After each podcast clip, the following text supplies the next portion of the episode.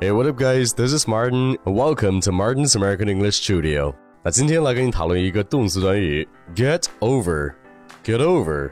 那你可以说 get over something or get over somebody，但它可不表示从某人或者是某物上跳过去。哎，那这个 get over 是什么意思呢？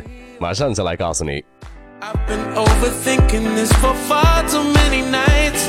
I never thought the love would be so real.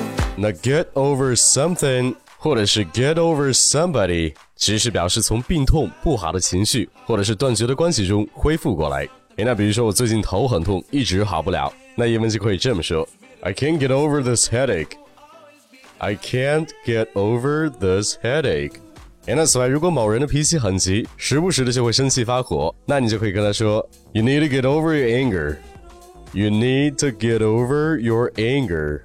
诶，此外，如果在 get over 的后面加上 yourself，变成了 get over yourself，那这个表达就不表示把你自己给恢复过来，那在意思上也是讲不通的呀，对不对？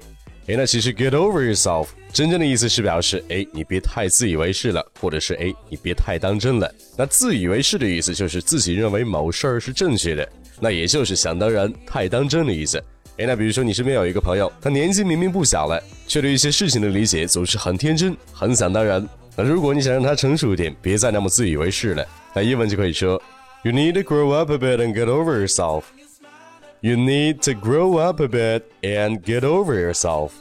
那你看一下今天讲的这个 get over 是不是十分的简单呢？但在它所表达的含义上，我们可能还真的不是特别的熟悉。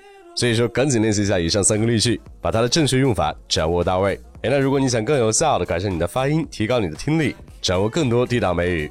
那马丁鸟生活美语听力声音班就是最适合你的课程，所以说赶紧来关注一下微信公众号“马丁鸟美语工作室”，来了解一下课程的详情吧。Alright, that's about it. Thanks for listening. Until next time, love you guys. Peace.